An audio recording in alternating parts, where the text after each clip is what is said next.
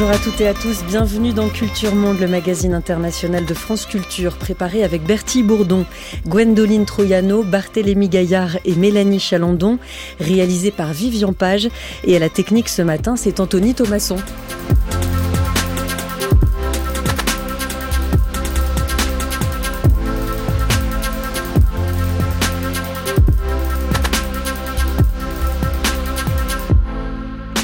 Le Cuivre, bien sûr, et on salue Margot Page qui le remplace de temps en temps. 24 pays qualifiés, plus d'un mois de compétition, c'était le top départ samedi de la Coupe d'Afrique des Nations. Toute la semaine, nous parlons de football africain, miroir du continent. Demain, comment le Maroc est-il devenu le meneur de jeu sur le terrain de la diplomatie sportive? Mercredi, les stades algériens sont-ils toujours des tribunes politiques? Jeudi, est-ce que les talents du continent continuent à être pillés ou la régulation mise en place en 2022 a déjà ses fruits. Aujourd'hui, quelle indépendance pour le foot africain à l'ombre de la FIFA La Cannes représente, au-delà de l'enjeu sportif, une opportunité pour donner une nouvelle impulsion au développement de l'industrie touristique et culturelle et de plusieurs secteurs de notre économie. C'est la classe FIFA Coupe du Monde. C'est un peuple qui aime le football. Tous les ingrédients qui sont là, les infrastructures sont là. C'est un effort financier énorme que le gouvernement a fait. Il a fait pas ça pour le Côte d'Ivoire, il a fait ça pour toute l'Afrique. Il faut que les gens arrêtent d'avoir ces clichés stéréotypés là que les présidents de fédération d'Africains sont comme des, je des prédateurs accrochés à des arbres qui, dès que l'argent tombe, sautent dessus et puis c'est plus le cas aujourd'hui. Si les associations sont bien tenues, le reste suivra. Sur un plan strictement sportif, d'abord, un bref résumé du début de la 34e Coupe d'Afrique des Nations qui s'est ouverte dimanche en Côte d'Ivoire. Le Nigeria et l'Égypte ont euh, commencé en bafouillant leur football. Comme disent les commentateurs, je l'ai appris à cette occasion, les deux géants du foot concédant un match nul face à la Guinée équatoriale pour l'un et le Mozambique pour l'autre et contrariant dans le public une sensibilité toute manichéenne. Football oblige. L'équipe de Côte d'Ivoire, pays hôte, l'a remporté 2-0 face à la Guinée-Bissau. Euh, prochain match aujourd'hui entre le Sénégal et la Gambie à 14h heure de Yamoussoukro, soit sous une chaleur pénible. Les sélectionneurs des deux équipes s'en sont d'ailleurs pleins. La météo sera de toute façon plus clémente pour les joueurs que si la coupe s'était tenue en juin comme initialement prévu en pleine saison des pluies en Côte d'Ivoire qui craignait pour ses pelouses. Organiser la Coupe d'Afrique des Nations, la Cannes, est un enjeu de prestige tant au niveau national qu'à l'échelle du continent, mais aussi au niveau de la FIFA, la Fédération internationale de foot, qui observe la compétition avec d'autant plus d'attention depuis que Gianni Infantino est à sa tête, poste auquel il a accédé entre autres grâce au soutien des dirigeants du foot africain. Alors comment l'organisation de la Cannes peut-elle être utilisée politiquement? Comment le foot africain tire avantage de cette compétition? Et quel est le projet de la FIFA pour la CAF, la Confédération africaine de foot? On en parle aujourd'hui avec nos deux invités. Bonjour Hervé Kouamouo. Bonjour. Merci d'être avec nous. Vous êtes journaliste et docteur en sociologie des activités physiques et sportives à l'Université Paris-Nanterre.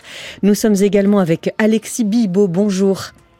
Bonjour. Bienvenue à vous, journaliste sportif spécialiste du football et travaillant notamment pour le Monde Afrique. Alors, avez-vous tous les deux regardé les matchs ce week-end? Je peux vous le demander, une fois n'est pas coutume, une, une, appréciation toute sportive du début de cette compétition, Hervé Kouamour Oui, euh, c'est, enfin, on est rentré dans la compétition avec, euh, comme vous l'avez dit, deux surprises. La journée d'hier a été pleine de surprises avec euh, l'Égypte et, et, et l'Égypte et, aussi l'Égypte et le Nigeria qui ont fait match nul, mais aussi final, le Ghana qui a perdu contre le Cap Vert. Oui, j'en ai pas parlé. le Ghana a perdu. Même si le Cap Vert c'est pas c'est pas c'est pas une mauvaise équipe, euh, c'est une équipe qui commence qui a des résultats chaque fois qu'elle participe à la Coupe d'Afrique des Nations. Donc, mais pour l'instant, c'est des, des belles, euh, enfin, de belles, de belles choses sur le terrain. Mhm. Et, puis, euh, le, pays organisateur a gagné, donc ça lance bien la compétition. La Côte d'Ivoire a gagné, l'a remporté 2-0 face à la Guinée-Bissau.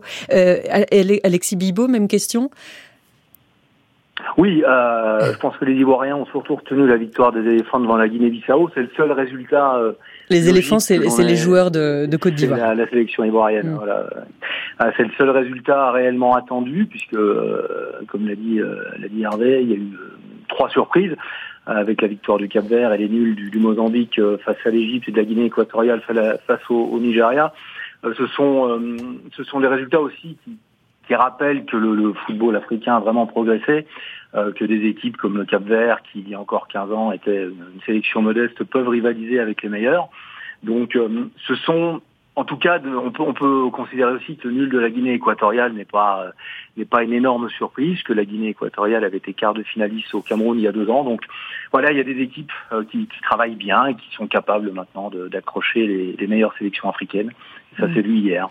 Quand on regarde les comptes rendus du match de la Côte d'Ivoire contre la Guinée-Bissau hier, euh, on voit les, enfin, sont reportées les actions de Seko Fofana, ancien Lançois, euh, Jean-Philippe Crasso, ex-Stéphanois, euh, l'attaquant lyonnais Mama Baldé également, Hervé Kouamouo. Est-ce qu'on a une idée à peu près de la part de binationaux dans les équipes? Quelle part de joueurs qui vivent aujourd'hui dans les pays qu'ils représentent sur le terrain? Les, les, binationaux sont de plus en plus nombreux. là, les chiffres sont pas de cette année, mais il y a deux ans, il y avait 110 joueurs qui avaient été nés ou formés en Europe. Donc c'est ce qu'on appelle les binationaux, donc qui n'ont pas été, qui ont, qui, ont été formés en, dans, dans, un pays européen et la majorité en France. Et je pense que comme à l'échelle du football international, l'île de France fait partie euh, des plus gros fournisseurs de la, de la Coupe d'Afrique des Nations aujourd'hui. On en parlera plus spécifiquement dans notre émission de jeudi. Euh, maintenant, sur le plan de l'organisation de cette Coupe d'Afrique des Nations, le gouvernement ivoirien a mis les moyens euh, pour que tout se passe euh, au mieux. Est-ce que jusque-là tout va bien? Vous avez eu peut-être un œil attentif, Alexis Bibo, sur les pelouses. Les pelouses tiennent bon. C'était vraiment un grand sujet d'inquiétude en Côte d'Ivoire. Euh, lors du match entre la, Guinée équatoriale et le Nigeria hier, j'ai quand même pu remarquer que certains endroits de la pelouse du stade Alassane Ouattara euh, commençaient un peu à souffrir. Euh, il y a ce qu'on appelle des escalopes, des modes de terre, donc qui, ont tendance à, apparaître. Il y a beaucoup de matchs qui sont prévus sur cette pelouse. C'est d'ailleurs la pelouse qui accueillera le, plus de rencontres. Ça va être quelque chose euh, d'important à suivre puisque la, pelouse a été changée deux fois. Euh, la dernière fois pas plus tard qu'au mois d'octobre, après euh, après qu'elle ait été inondée lors d'un match amical contre le Mali au mois de septembre. Pour les autres pelouses, ça a l'air de, tenir pour l'instant. Il faut il faut attendre, il faut voir, mais je pense qu'il faudra avoir un œil particulièrement attentif sur la pelouse du stade des Bimpé parce que si jamais elle devait être de nouveau détériorée, ça pourrait poser quelques problèmes pour la, la suite de la compétition. Stade des Bimpé, à environ 25 km au nord d'Abidjan, c'est c'est le stade Alassane Ouattara, le nom du chef de l'État, euh, Hervé Kouamouo. Ça avait été un, un, grand scandale, un grand remue-ménage politique quand en septembre dernier, comme le disait Alexis Bibo, le match amical avec le Mali a été interrompu parce que la pelouse était inondée par la pluie et Alassane Ouattara, ça ne lui a pas du tout plu. Non, justement. Sans mauvais jeu de mots. Non, mais ça lui a, ça a été une vraie crise euh, qui a débouché sur la démission du gouvernement, un nouveau premier ministre et puis euh, avec le sport directement rattaché à lui. Donc euh, oui, oui, c'est faut, faut pas oublier quand même que c'est des enjeux de représentation nationale hein, que ces, ces, ces rencontres. Et effectivement, euh, c'est ça fait mauvais effet d'avoir euh, cette euh, cette pelouse qui ne résiste pas à la, à la pluie, une pluie bon, habituelle dans, dans, dans le cadre d'une ville comme Abidjan. Et donc ça avait effectivement choqué. Et puis aujourd'hui, avec les réseaux sociaux, on ne peut plus contrôler cette image comme à l'époque où des, des, des parties uniques où on pouvait bloquer les images. Là, maintenant, les réseaux sociaux font que l'image va beaucoup plus vite, le scandale est plus important et donc l'État a fort, fortement réagi assez, assez rapidement. Déjà, la sélection nationale euh, ivoirienne avait dû solliciter l'hospitalité euh, du Bénin euh, à Cotonou pour des matchs qualificatifs ou éliminatoires pour la Coupe du Monde. C'était il y a trois ans. C'est officiellement pour éviter la saison des pluies que la Coupe d'Afrique des Nations a été décalée de juillet 2023 à ce mois de janvier. Nous n'avons pas euh, d'état d'âme à avoir. La compétition appartient à la Confédération africaine de football. C'est elle qui décide. Tout était prêt pour que, en décembre 2022, nous puissions remettre les installations à la CAF, puisque le cahier de charge nous presserait de remettre les installations six mois avant le début de la compétition. Donc à ce niveau, il n'y avait vraiment aucune inquiétude. Euh, L'inquiétude, c'était de garder le caractère populaire de la compétition en saison des pluies, est-ce que les joueurs pouvaient donner du meilleur d'eux-mêmes sur des pelouses détrempées Est-ce que les spectateurs allaient braver la pluie pour se rendre au stade? Je crois que c'est ce qui est important et je pense véritablement que c'est ce qui a guidé au report de la compétition à une période où c'est la saison sèche en Côte d'Ivoire. C'est la CAF qui décide, c'est la Confédération africaine de foot qui décide, dit ici euh, François Michel, président du comité d'organisation de la Coupe d'Afrique des Nations, euh, ici sur TV5 Monde. Euh, on, on, expliquera pourquoi il insiste pour dire que c'est la, CAF qui décide. Cette décision n'a pas plu à, la FIFA. Hervé Kouamouo, il s'agissait aussi d'assurer la sécurité des stades pour éviter que, que, ne se produise un drame tel que la bousculade, c'était en 2022, devant l'enceinte d'un stade au Cameroun, en pleine huitième de finale de la Coupe d'Afrique des Nations. Il y avait eu huit morts. Cette fois-ci, comment a été pensée la sécurité? Surtout, ce qui était assez intrigant à regarder les matchs, c'était que les stades n'étaient pas bondés, ils n'étaient pas remplis. Oui, en fait, la, la Côte d'Ivoire a, a c'est ça l'avantage de, de, enfin, d'organiser la compétition après, enfin, après autant d'années, a pu regarder ce qui s'est passé ailleurs, notamment dans la sécurisation des billets euh, qui sont aujourd'hui numériques avec euh, plusieurs indicateurs à l'intérieur. Mais à l'inverse, ça, euh, ça alourdit le processus effectivement. Donc, les stades ne sont pas pleins. Bon, moi, j'ai tendance à penser que, enfin, les stades sont trop grands pour la compétition, mais je pense qu'on en reparlera après. Et on, on, peut, on peut en parler d'ores et déjà parce que des stades ont été construits en Côte d'Ivoire, d'autres ont été rénovés, mais ce sont d'immenses structures. Oui, d'immenses structures, pour moi, qui sont trop grandes pour des pays comme, euh, comme les pays euh, d'Afrique, pour, qui n'ont pas de championnat qui peuvent porter ces, euh, qui peuvent porter, qui peuvent supporter et porter ces infrastructures. Les championnats locaux. Le championnat ils sont pas assez. Oui, parce que ils sont, il y a, il y a, enfin, déjà ils sont pas assez développés, et ensuite ils ne peuvent pas drainer autant de public, ni avec un public avec autant, avec qui va drainer un chiffre d'affaires pouvant, pouvant supporter ces éléments. La Cannes aujourd'hui, c'est six stades de plus de 20 000 places un stade de 40 000 places et un stade de 60 000 places. Et je trouve que c'est trop lourd pour des pays d'Afrique parce que euh, c'est des infrastructures qui coûtent cher il n'y a pas de, de, de, de savoir-faire local, donc c'est des infrastructures sur lesquelles on va faire appel à de la main-d'œuvre, enfin, à, des entreprises étrangères, à de la technologie étrangère. Chinoises et turques. Chinoises et turques principalement. Et, euh, donc on voit que, par exemple, le stade de Bimpe est à 25 km de la ville, donc ça signifie aussi des difficultés de transport. Et donc nous arrivons à une situation où aujourd'hui on a des stades qui coûtent un peu plus cher que les mêmes construits en Europe, mais qui ne sont pas, qui ne peuvent pas être rentables parce que pour, euh, enfin, des chiffres de l'année dernière, c'est que un, une place, enfin, une personne qui rentre au Parc des Princes dépense en moyenne 90 euros. En Afrique, on est plus près de 5 dollars. Donc, vous voyez, c'est 20 fois moins. Et donc, les infrastructures coûtent le même prix. Et donc, comment les rentabiliser 20 fois moins par rencontre, sachant qu'au Parc des Princes, il y en a 25 à 30 par an? Donc des stades qui ne sont pas rentables. Alexis Bibo, est-ce qu'on a suffisamment de recul aujourd'hui pour savoir si dans d'autres pays qui ont organisé la Coupe d'Afrique des Nations les années précédentes, les stades aujourd'hui servent notamment pour des championnats locaux?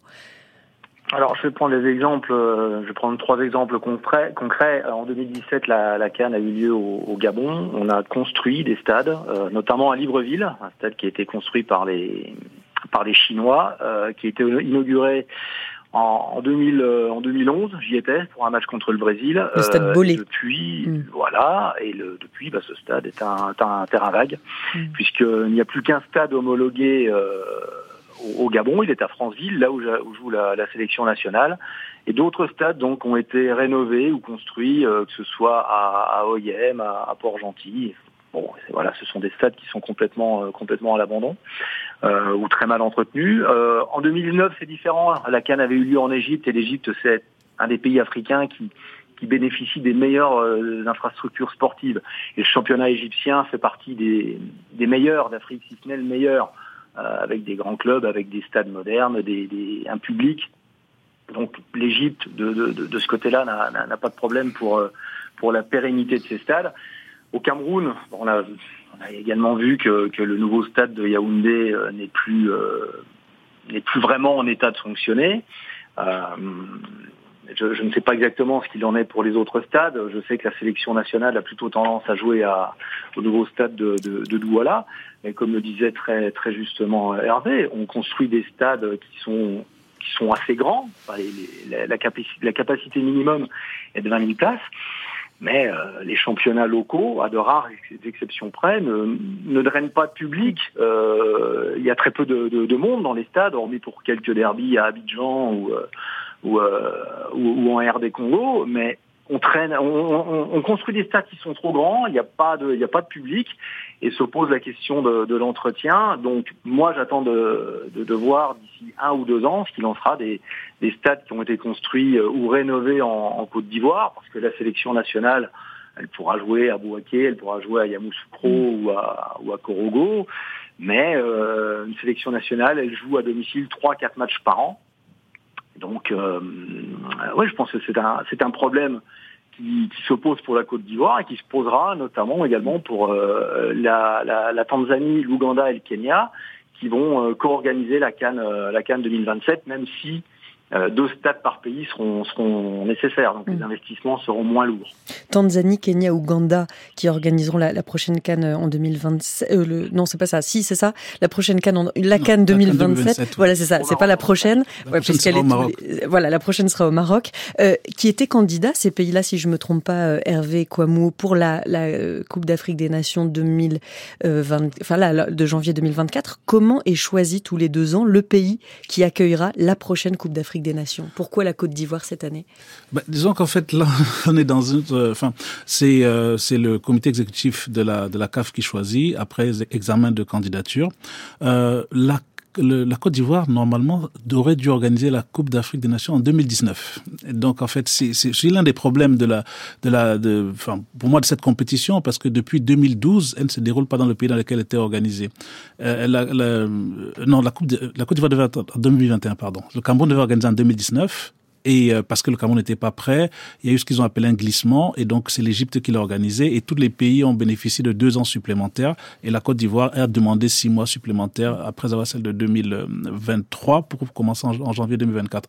Donc effectivement, toute la difficulté est là, c'est que les, pays candidatent, surtout pour des raisons politiques, et ensuite, quand ils sont choisis par le comité exécutif de la CAF, ils ont du temps, logiquement, pour, euh, en général, cinq ou six ans pour, euh, pour, pour se préparer. Et bien souvent, c'est des pays qui, au moment où on doit, ils doivent livrer la compétition, se retirent parce que, comme je disais, 2000, euh, euh, depuis 2012, la, la, dernière qui a eu lieu vraiment, c'était euh, c'était en 2012. En 2013, ça devait être la Libye. Finalement, c'est l'Afrique du Sud qui a récupéré. L'Algérie aurait dû organiser une compétition qui n'a pas été faite. Le Maroc, en 2015, a, a, souhaité organiser la Coupe du Monde des clubs et décaler au mois de juin, déjà le problème euh, du, de la position du calendrier. Et puis, ainsi de suite, 2017, euh, le Gabon a récupéré au, au, dernier moment. Et voilà, comme je vous ai dit, 2019, ça doit être le Cameroun. Donc, ça fait un moment que cette compétition ne se passe pas, ne se déroule pas où elle doit se dérouler, à la date où elle doit se dérouler. Donc, ça signifie vraiment qu'il y a un, un, problème et que la, la compétition doit être repensée et recalibrée. Est-ce que ça veut dire, Alexis Bibot, que ces pays euh, sont choisis pour des raisons politiques et, et et auquel cas lesquels, au nom de quels équilibres à, conserver, au nom de quelles faveurs à accorder ou alors quand même sur des, questions sportives, parce que ce sont des pays qui peuvent prouver qu'ils ont développé une certaine politique du sport et du foot en particulier, même si, in fine, à la fin, ils n'arrivent pas à organiser la Coupe d'Afrique des Nations. Ah, il faut savoir que les, les, les coupes d'Afrique euh, au Cameroun et au, en Côte d'Ivoire ont été accordées alors que euh, la, la, compétition ne concernait que 16 sélections. En 2017, euh, la Confédération africaine a, a, complètement changé le format. C'est on est passé de 16 à 24 sélections en phase finale, comme en Europe, et euh, avec logiquement la phase finale au mois de, au mois de juin-juillet. Euh, on y reviendra peut-être. Euh, puisque ça fait partie également des discussions avec, euh, avec la FIFA. Euh, les pays qui souhaitent organiser une Coupe du Monde envoient un dossier de candidature. Mais entre le moment où le, Cameroun et la Côte d'Ivoire déposent leur dossier et le moment où ils l'organisent, il y a donc eu ce changement de format. Donc forcément, ça, ça oblige à revoir le cahier des charges. On doit avoir plus de stades, plus d'exigences au niveau des, des différences d'infrastructures. Et euh, bon, le Cameroun et la Côte d'Ivoire ont pu bénéficier d'un temps supplémentaire pour pouvoir répondre aux, exigences de, de, de, ce cahier des charges, euh, mais, mais c'est quelque chose de très lourd euh, pour, pour des pays, euh, pour, des, pour un seul pays euh, qui ne dispose pas de, de stades euh, aux normes ou qui de peu de stades aux normes pour organiser une compétition avec 24 sélections. C'est énorme. C'est pour ça d'ailleurs que les, les, candidatures multiples vont se, vont se, se multiplier. On va avoir l'exemple en 2027 avec trois pays d'Afrique de l'Est, euh, Ouganda, Kenya, Tanzanie. Hmm. Euh, c'est un accord politique. Euh, les trois gouvernements se sont entendus, puisqu'on ne peut pas organiser, enfin une coupe, d'Afrique ne s'organise euh, qu'avec l'accord du pouvoir politique. La fédération peut soumettre l'idée d'organiser une, compétition, mais c'est au final c'est le, le, le pouvoir politique qui décide. Et cette Cannes 2027, par exemple, va être intéressante puisque les relations entre ces trois pays, je ne suis pas un spécialiste des relations entre ces trois pays. Tanzanie, Kenya, Ouganda, je le rappelle. Voilà, mm. ça, a parfois quand même été assez, assez, assez tendu entre certains de ces pays. Bon, euh, cette organisation tripartite va permettre, je pense, d'améliorer les relations entre les, entre les trois pays.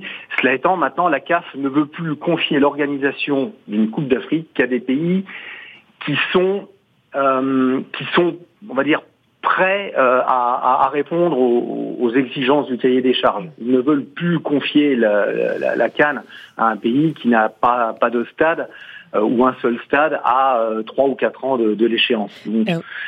Euh, oui, pardon, Hervé Kouamouo voulait, réagir. La, Côte d'Ivoire a investi près d'un milliard cinq cents millions d'euros pour l'organisation de cette Coupe d'Afrique des Nations. Est-ce qu'on peut néanmoins dire que déjà la Côte d'Ivoire avait une véritable politique du sport? En tant que tel Disons c'est dans, dans le sens de ce que disait Alexis, c'est que euh, les pays comptent beaucoup sur la, sur la, compétition parce que la Coupe d'Afrique des Nations offre une vitrine que très peu de, de, de, de conférences, d'éléments peuvent offrir. Et puis, dès le départ, le sport a été utilisé par les pays africains dans la, le, leur identité nationale, dans leur récit national, puisque c'est souvent l'équipe nationale de foot, surtout de foot, qui faisait partie de, de, de, socle, de socle de représentation nationale. Donc, ça que les, les, les pays ont intérêt, parce qu'effectivement, la CAF met des normes de plus en plus importantes, mais les pays ne, ne demandent pas de baisser les normes, parce qu'ils veulent montrer qu'ils sont en capacité de d'organiser ces événements. Donc, en fait, plus les normes montent, plus ils essayent de, de, de, de s'aligner, parce qu'effectivement, logiquement, quand euh, la, la compétition passe de 16 à 24, donc une augmentation de 50 la plupart des pays pourraient dire non, nous, au moment où on avait notre accord, on est passé. Mais tous ont dit non, c'est pas un problème, on va y aller. Effectivement, on se retrouve dans une situation où la Côte d'Ivoire, par exemple, aujourd'hui, comme le Cameroun il y a deux ans, se retrouve à faire des investissements, de gros investissements. La Côte d'Ivoire a fait de gros investissements. Il y a des investissements qui sont pérennes, comme par exemple la route qu'ils appellent la côtière entre les ports d'Abidjan et San Pedro. Forcément, ça va rester.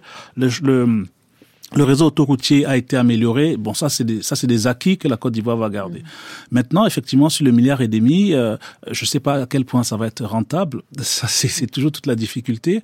Et, euh, et je pense que euh, dans ces, dans ces questions de représentation, le, enfin, parce que au final, la question, c'est qu'est-ce qui reste sur le plan local? Parce que c'est pour ça que je disais, moi, je suis pour des infrastructures un peu plus petite, si on avait des stades à 5, 10 000 places, dans les autres villes, dans des, des autres villes, on aurait la possibilité d'avoir cette, euh, cette capacité de faire ce, ce récit national, toujours avec, avec ces gens, avec les, la compétition qui arrive, les touristes qui viennent, mais aussi d'avoir des infrastructures qui restent après. Et là, je pense que la Côte d'Ivoire, comme tous les autres pays, a investi beaucoup, mais je suis pas sûr qu'il y ait un gros retour sur investissement et même à très court terme, puisque vous disiez tout à l'heure que les stades étaient assez clairsemés ce week-end. Alors bien sûr, on verra pour le suite de la, de la compétition, on n'en était vraiment qu'au début, mais il faut savoir que les ressortissants d'Afrique de l'Ouest, les supporters du Sénégal, du Mali, de Guinée-Bissau, du Nigeria, du Ghana euh, ou du Burkina Faso n'ont pas besoin de visa pour se rendre en Côte d'Ivoire. Donc la Côte d'Ivoire attend quand même beaucoup de monde, euh, 1,5 million à 2 millions de personnes. On verra si elle, elle atteint ces chiffres-là. Alors vous parliez de la CAF, la Confédération africaine de foot, qui impose des normes euh, aux pays organisateurs. Qu'en est-il de la FIFA et la CAF qui verse de l'argent aussi, euh, des aides, des subventions? Qu'en est-il de la FIFA, la Fédération internationale de foot? Quelle est sa place dans une Coupe d'Afrique des Nations? Euh, et auprès de chaque fédération africaine de foot, les 54 fédérations africaines. Alexis Bibo, qu'est-ce qu'on peut en dire déjà de façon un peu générale? Euh, pour, pour, pour la, la FIFA, la, Confédération africaine est une euh, immense pourvoyeuse de voix dans le cadre d'une élection. Gianni Infantino, qui a été élu, réélu président, qui était le seul candidat, mais qui a été réélu président, euh, accorde une, attention toute particulière à l'Afrique. Pourquoi? Parce que derrière l'UEFA, donc l'Europe, c'est la confédération qui compte le plus de fédérations. 54. Donc ça fait 54 voix. Alors, euh, Gianni est actuellement en Côte d'Ivoire. Il observe. C'est quelqu'un qui observe la compétition, qui, qui, qui ne va pas euh, officiellement euh, donner son avis sur l'organisation. Euh, ce qui n'empêche pas, effectivement, cela étant, de, de, de s'intéresser de très près à l'Afrique pour, euh, pour ce qu'elle représente en termes de, de voix. Euh, et on lui reproche, parfois juste titre d'ailleurs, de se mêler d'un d'un peu trop près des, des, des, affaires du football africain. Euh, je vais vous donner un exemple très, euh, très concret, ou même deux exemples très concrets. Il y a quelques années, deux ou trois ans, Gianni Infantino avait milité pour que la Coupe d'Afrique des Nations se déroule tous les quatre ans, et non ce qui est le cas par exemple pour, pour le championnat d'Europe, et non plus tous les deux ans. Pourquoi Or, bah parce que parce que Gianni Infantino a deux projets majeurs. Un qu'il a concrétisé, à savoir la création d'une enfin, la, la, réforme de la Coupe du Monde des clubs, euh, qui va passer à 32 équipes euh, l'année prochaine, dont plusieurs équipes africaines. Et son autre projet d'envergure, même si on en parle moins, c'est la Coupe du Monde tous les deux ans. Donc avec une Coupe du Monde euh, tous les deux ans, euh, la place pour les compétitions euh, comme la, la, CAF, forcément. Satellite. voilà, ça, ça, ça, peut être remis en question. Or, il se trouve que les Africains sont très attachés au format actuel, tous les deux ans. Donc, pour l'instant, Gianni Infantino a mis, a mis cette idée un peu un peu un peu de côté, mais je ne serais pas étonné qu'il la ressorte à l'occasion. Euh, il y a deux ans, euh, lors de la, la Cannes au Cameroun, euh, on était en période Covid, et il y a beaucoup de clubs européens qui s'étaient qui s'était euh, dressé contre le, la tenue de cette Coupe d'Afrique, parce que libérer les joueurs en, janvier et février pour des clubs européens, euh, c'est compliqué, ils défendent leurs intérêts, ça peut se comprendre. Et euh, on avait plus ou moins envisagé en coulisses, et notamment à la FIFA, de repousser euh, la, la, la, phase finale de la, de la Cannes, voilà, pour, pour ne pas trop froisser les clubs européens. Euh, Samuel Eto'o, le président de la, de la, fédération camerounaise, ainsi que, les, que la confédération africaine et l'ensemble des dirigeants des fédérations africaines avaient, euh, avaient c'était, c'était vraiment euh, le, le lever contre cette, cette rumeur qui, qui semblait tout de même assez fondée pour que cette Coupe d'Afrique se joue bien aux dates prévues, donc en janvier et février au Cameroun. Donc voilà, le, le, la FIFA, euh, la FIFA euh, suit très près ce qui se passe en Afrique. Et dernier exemple, euh, c'est Gianni Infantino qui a soumis l'idée de la création d'une Super Ligue africaine. Euh, réservée à l'élite des clubs africains. La première édition a eu lieu cette année en octobre. avec huit clubs en octobre. Bon, on va passer à 24 clubs normalement l'année prochaine. C'est un projet, c'est une première dans le monde, hein, puisque l'Europe, pour l'instant, euh, l'Europe n'a pas mis en place cette, Super League. Euh, L'Afrique est, pionnière dans cette euh, dans, dans, ce domaine, dans l'organisation de cette compétition Super League. Donc Gianni Infantino qui s'intéresse de très près à l'Afrique, un intérêt qui confine souvent à l'ingérence, comme lui reprochent plusieurs responsables du, du foot africain, notamment Claude Leroy, le sorcier blanc, comme on l'appelle, ancien sélectionneur de nombreuses équipes africaines, Sénégal, Ghana, République démocratique du Congo et autres, qui taclent régulièrement Gianni Infantino sur, sur cette question. Il a tout fait pour que la Coupe d'Afrique des Nations n'ait pas lieu sur le, le continent africain. Il aurait peut-être voulu, comme pour certaines épreuves, l'envoyer euh, géographiquement euh, dans les pays du Golfe. Je l'ai vu plusieurs fois, je l'ai rencontré plusieurs fois quand il est venu en Afrique et il parle jamais de foot. Il ne parle que de fric. Et euh, on a l'impression que c'est un chef de bureau du FMI là, qui, se, parle de, de, de capitale en capitale et qui pense qu'il peut jouer que sur la cupidité des dirigeants africains. Alors certains le sont, effectivement, ça peut marcher, mais sur le long terme, il sera perdant. Claude Leroy, interrogé par France 24. Euh, Hervé Quamo, une, une réaction. Vous, vous êtes souriant à, en écoutant euh, le sorcier blanc, comme on l'appelle. Pourquoi, pourquoi ces reproches toujours adressés à Gianni Infantino, qui par ailleurs, donc le président de la FIFA, qui par ailleurs a voulu aussi euh, remettre de l'ordre dans les comptes en disant que beaucoup d'argent était détourné, l'argent qui, qui parvient à la Confédération africaine de foot était détourné, donc a voulu prendre des mesures pour que ce ne soit plus le cas. Enfin, qu'est-ce qu'on lui reproche exactement? En, fait, disons que c'est, euh, enfin, au-delà de la personne de Gianni Infantino, en réalité, c'est toute la relation, des relations internationales du sport et du football en particulier qui sont, euh, qui, qui, enfin, qui, dont il est question. Si on devait schématiser, en fait, chaque pays est représenté par une fédération, un peu plus même, parce que par exemple en France, euh, la Martinique et la Guadeloupe sont des fédérations, donc ça fait que la FIFA a plus de membres que l'ONU. Et donc, et ces pays s'affilient à la fois à une confédération régionale, donc la CAF par exemple pour les pays africains, et euh, internationale et à la FIFA. Donc ça fait que logiquement la FIFA n'a pas intérêt, n'a, n'a, enfin la FIFA n'a pas de rapport de supériorité ou de subordination vis-à-vis de la CAF. Mais il se trouve que aujourd'hui euh, le deuxième problème en jeu, c'est justement les joueurs qui sont payés par des clubs et qui sont et qui, sont majoritairement aujourd'hui en Europe. Donc ça fait que de façon générale, l'UEFA, donc l'Union des, clubs européens de football, et la FIFA se sont, sont toujours en antagonisme. Et l'UEFA a une compétition qui est très lucrative, qui est la Ligue des Champions tous les ans, plus un euro tous les quatre ans. La FIFA la, coupe la Coupe du Monde est une compétition très très lucrative, mais elle a lieu tous les quatre ans. Donc ça fait que l'UEFA aujourd'hui est plus riche en termes financiers. Donc le, foot européen. Le foot, le foot européen est plus riche que la FIFA et donc le foot mondial. Et donc tous les présidents de la FIFA et donc Gianni Infantino aujourd'hui, pour parler de lui, on veulent avoir une capacité financière dans la structure aussi forte que l'UFA, voire plus forte.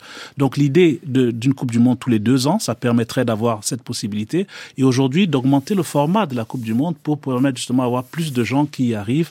Et celui de la, de la, de la Coupe du Monde des clubs qui permettrait au moins d'avoir une compétition qui pourrait rentabiliser un peu comme celle de, la Ligue des champions d'Europe où on a les plus grands clubs et les plus grands joueurs.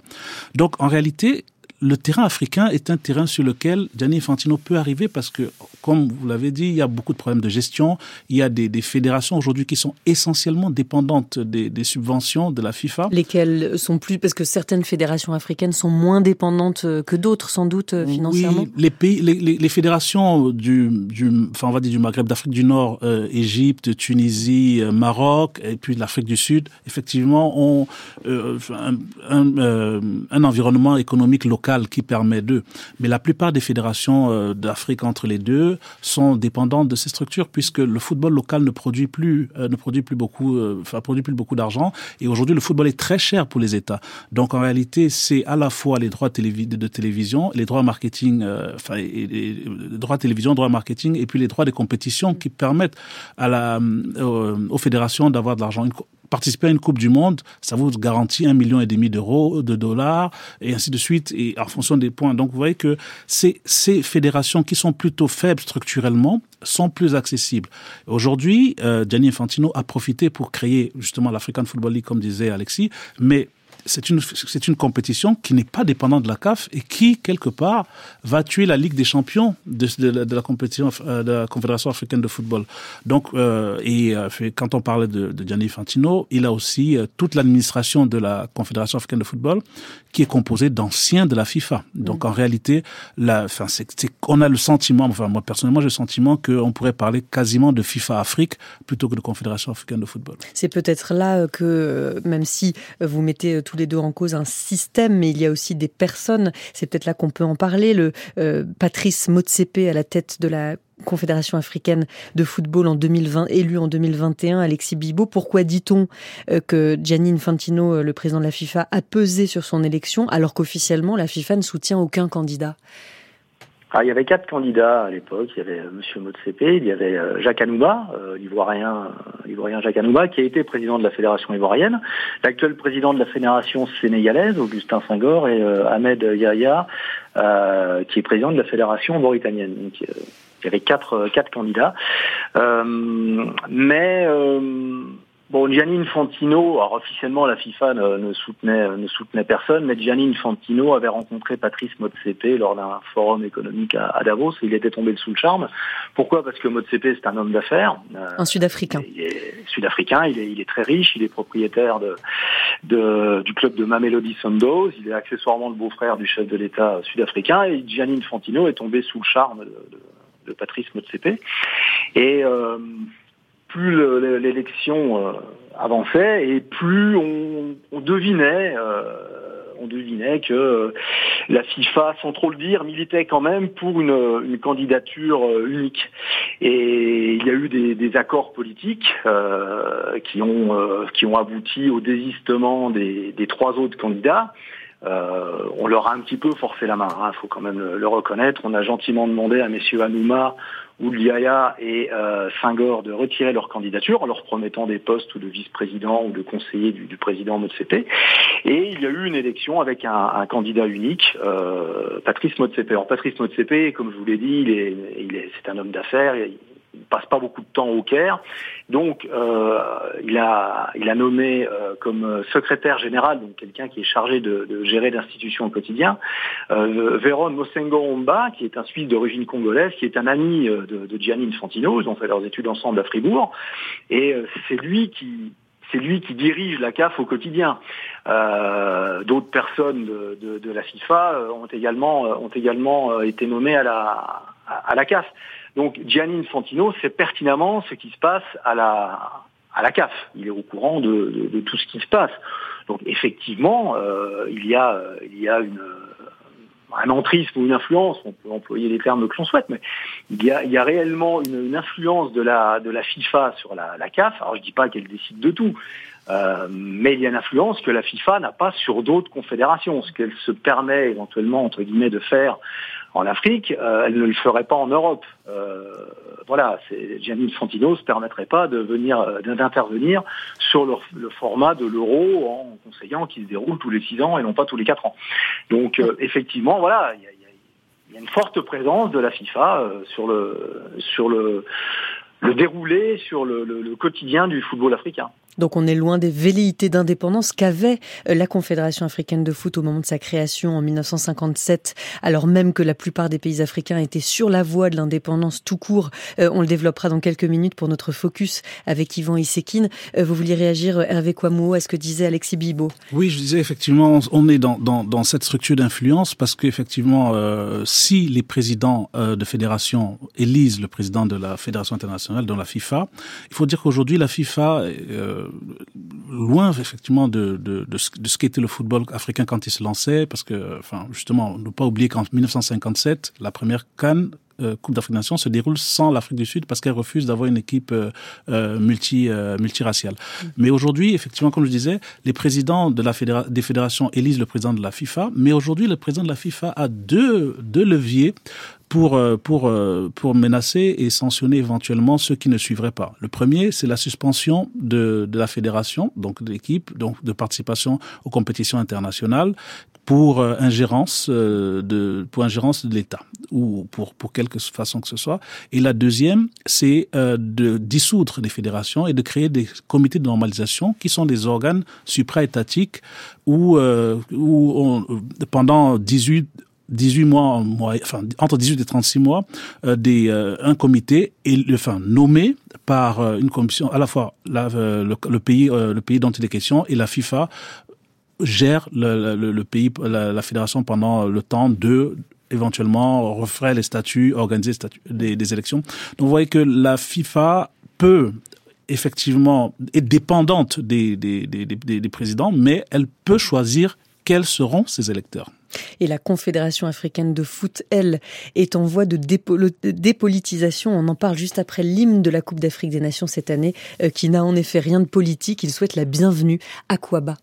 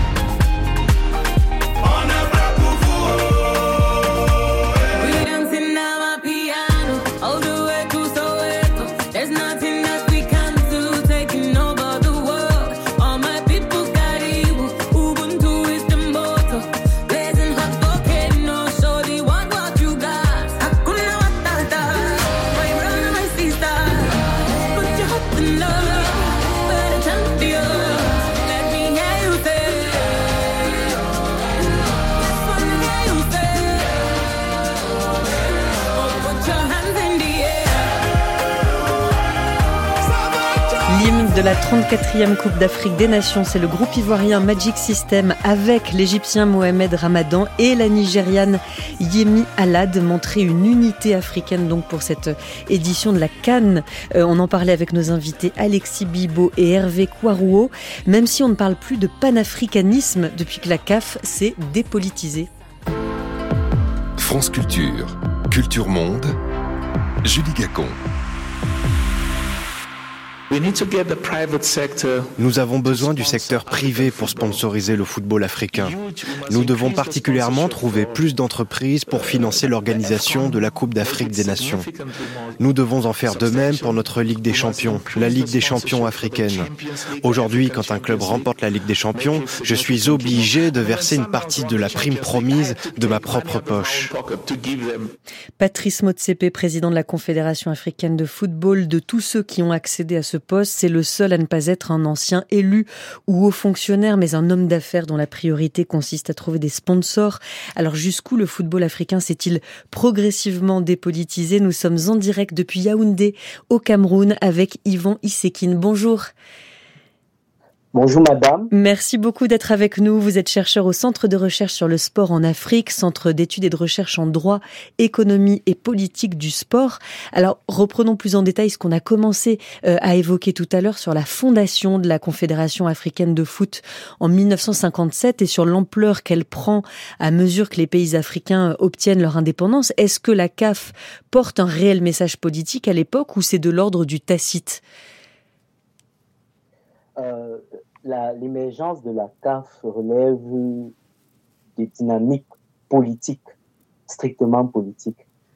Parce que nous sommes à la veille des indépendances et les peu rares pays qui bénéficiaient d'une indépendance, à savoir l'Éthiopie, euh, le Soudan et l'Égypte, décident de créer la Confédération africaine de football afin de pouvoir euh, vendre l'idée d'une unité africaine et quelque part de, de combattre des, des fléaux qui traversaient le continent, mm. à savoir le, le racisme, l'apartheid et surtout le colonialisme. On est d'ailleurs en 1957, donc deux ans après la conférence de Bandung, qui a, euh, euh, créé une troisième voie pour les pays non alignés en pleine guerre froide, menée par l'Égypte de Nasser, qui est présente à la création de la, la, Confédération africaine de foot. La FIFA, elle, existait déjà, elle a été fondée en 1904.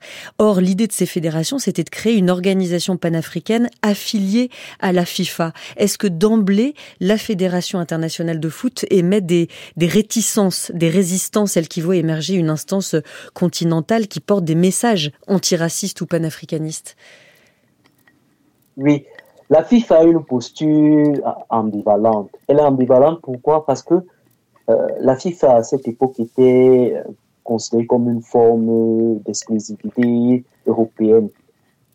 quand on connaît le rapport colonial qui est existant entre les puissances européennes et les territoires, euh, les territoires africains, ça, ça crée un certain nombre de, ça crée un certain nombre de tensions. Mais ce qui est plus intéressant, c'est que euh, la FIFA, pour manifester cette défiance, a maintenu jusqu'en 1961 euh, l'Afrique du Sud, qui était alors sous, sous apartheid, comme le seul représentant du continent africain.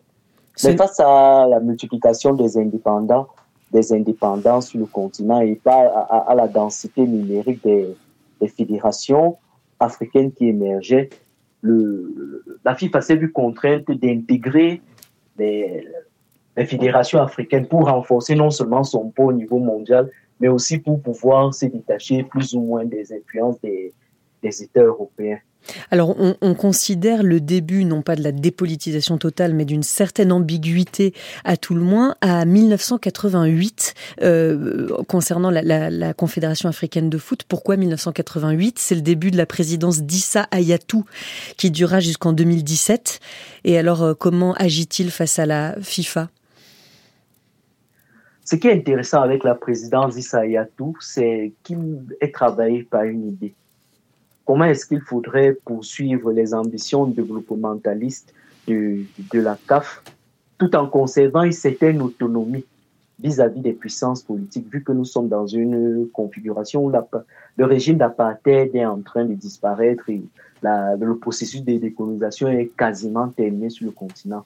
Donc, Issa Yatou donc dans, dans une logique là où il mobilise la, la question de la, de la neutralité pour bâtir le système de défense de l'autonomie de, de la CAF vis-à-vis des États, vis-à-vis -vis des questions liées à l'ingérence l'ingérence de la FIFA. Alors qu'est-ce qui permet de dire euh, qu'aujourd'hui la mission que se donne Patrice Motsepe, donc le président sud-africain de la Confédération africaine de foot, et sa mission c'est de trouver des sponsors, euh, que, que, cette mission consacre la dépolitisation de la, la Confédération africaine de foot? Après, euh, après tout, on pourrait se dire qu'au contraire, la Confédération africaine de foot se cherche une indépendance financière qui lui permettra aussi d'être indépendante politiquement et plus libre de ses discours. Bon, parler d'une dépolitisation, non, on ne peut pas parler strictement d'une dépolitisation. On peut parler d'une alter-politisation, d'une autre politisation. Une politisation qui repose non plus sur les chevaux de bataille qui étaient la promotion du panafricanisme, la lutte contre le colonialisme et autres, mais reposant, euh, une politisation reposant davantage sur une forme de tournant néolibéral, tournant néolibéral de, de de la CAF qui est porté par l'émergence des sport power sud-africains et marocains.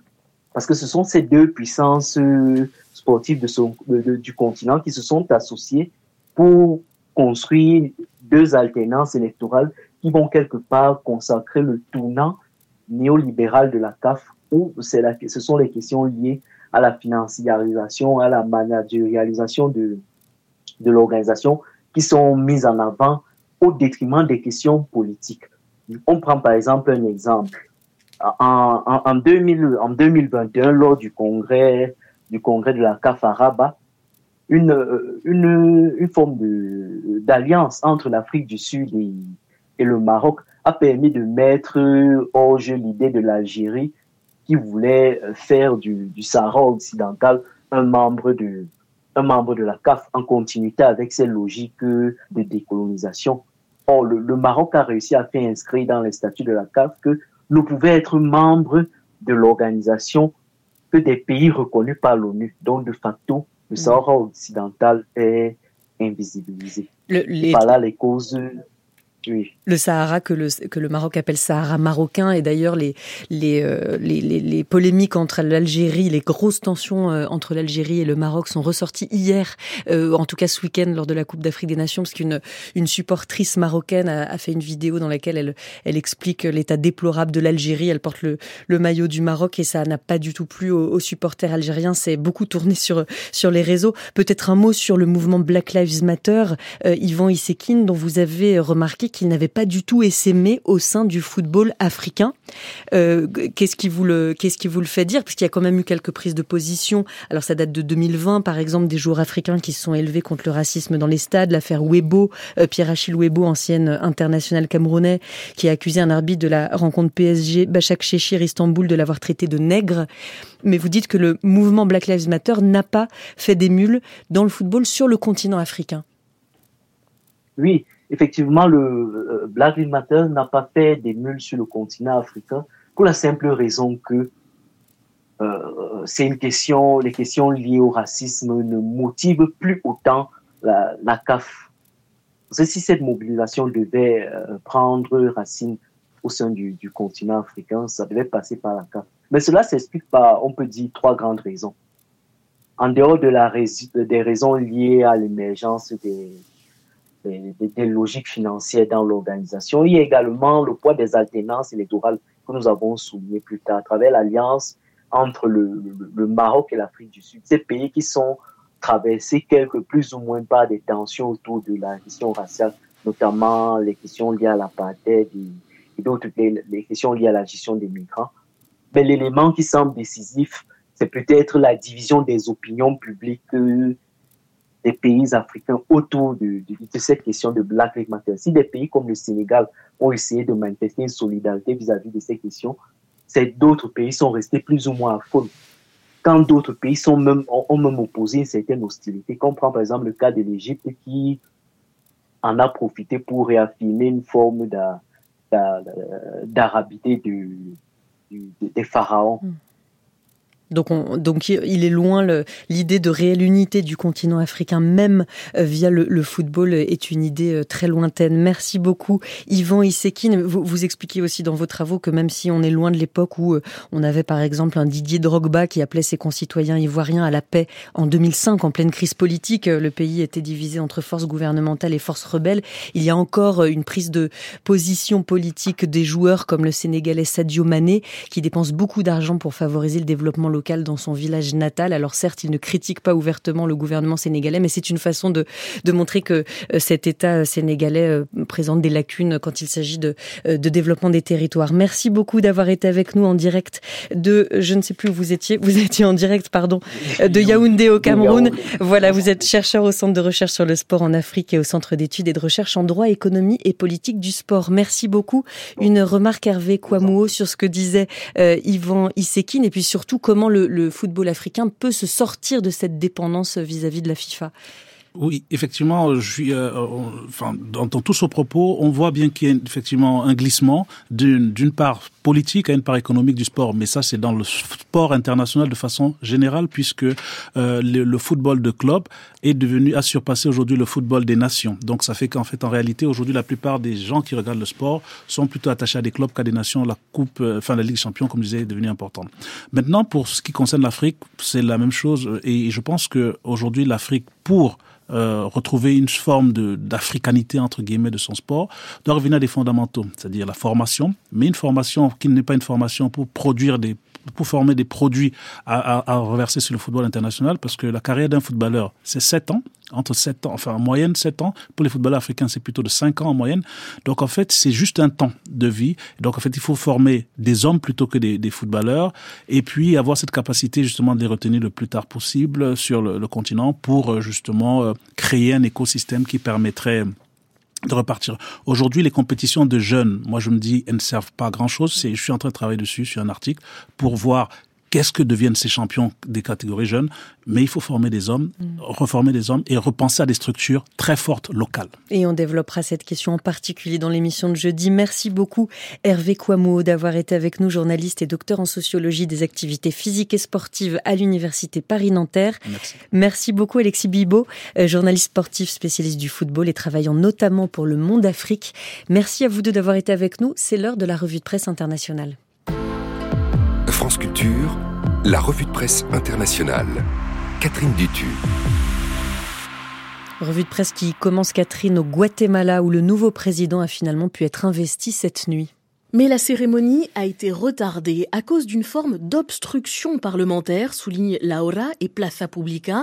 Ces journaux guatémaltèques dénoncent l'acharnement d'une certaine caste politique de députés de droite qui ont retardé l'investiture du social-démocrate Bernardo Arevalo. Ce sociologue de 65 ans avait remporté la présidentielle en août dernier sur la promesse de lutter contre la corruption endémique dans le pays le plus peuplé d'Amérique centrale, 18 millions d'habitants, rappelle le New York Au Guatemala, il faut d'abord installer le Parlement avant que le président ne prête serment, explique le quotidien La Prensa Libre.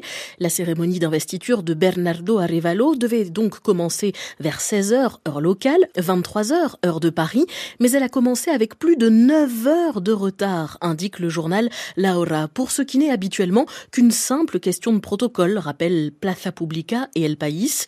Le Parlement a donc fait traîner les choses des cris et des débats houleux pour savoir qui allait parler en premier, qui présiderait l'Assemblée, savoir encore si les députés du parti qui a remporté la présidentielle avaient le droit ou non de constituer un groupe politique. C'est finalement possible, nous explique la Prensa Libre, au terme de plusieurs heures de séances parlementaires, de suspension aussi, une honte nationale selon Laura. Alors que plusieurs chefs d'État d'Amérique latine, dont les présidents Gabriel Boric du Chili et Gustavo Petro de Colombie, étaient venus assister à cette prestation de serment, rapporte El País et la Prensa Libre, mettant en garde contre un risque de coup d'État au Guatemala.